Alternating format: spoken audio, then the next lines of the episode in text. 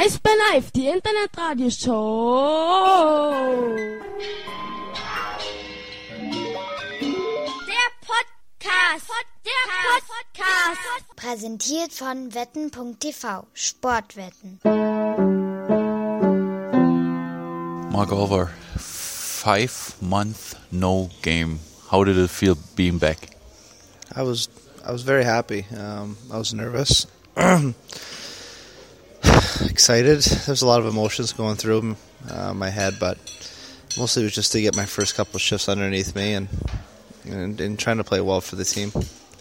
I think uh, it was the third or fourth shift where you had a pretty good scoring chance. Uh, you've been on the ice pretty long, but then uh, you managed to get it on the net uh, pretty good.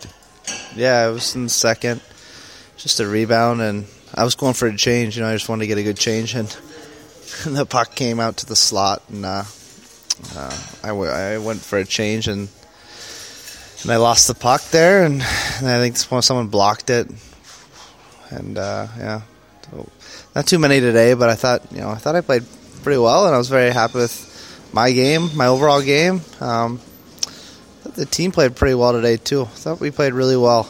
Um, I thought it should have been a different outcome. Uh, I think we should, you know, hold our heads high. I think we should be proud with the, the effort we put out today, especially a team like Munich who's had nine or ten days off.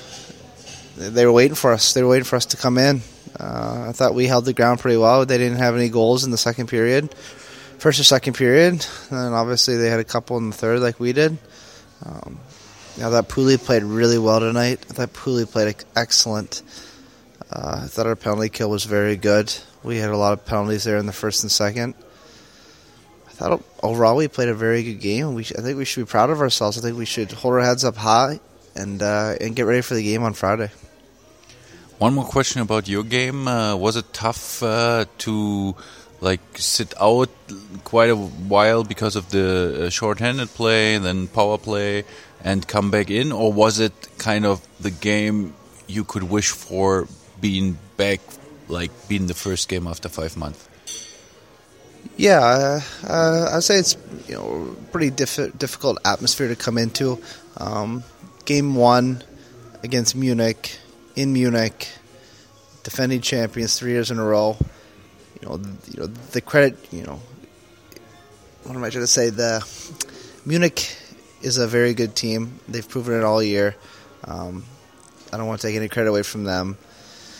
Uh, it, it, was hard to come back to this game, but it had to be sometime, and uh, and so I thought I thought overall we you know I was happy with the outcome, not the outcome of the game, but I was happy with myself and the opportunities that I had, and um, yeah.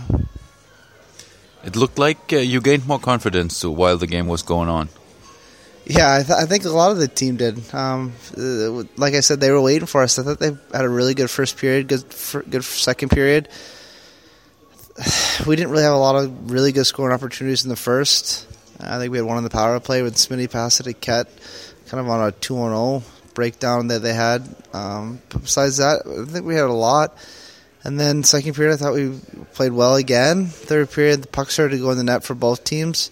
Uh, like I said, they, you know, I think the game could have gone either way, really. What do you think we have to do uh, on Friday? Uh, where do we have room for improvement uh, to beat them? I don't know. I don't.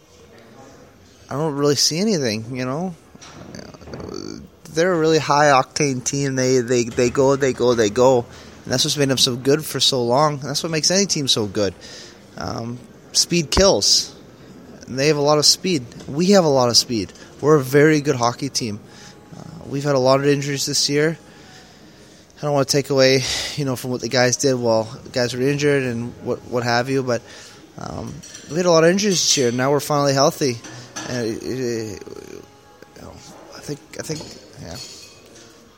I don't know where I was going there, but kind of lost myself. But I, I, think we're a good team. I don't think we need to really switch anything for Friday really, I don't. I don't.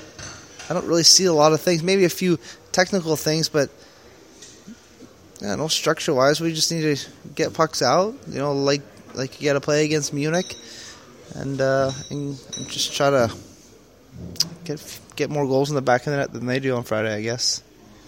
Mark, we're happy to have you back, and good luck for Friday's game. Wonderful. Thanks for having me, Goldstein. Have a good night. Good night. Ich bin live, die Internetradioshow. Der Podcast. Der Podcast. Präsentiert von wetten.tv. Sportwetten.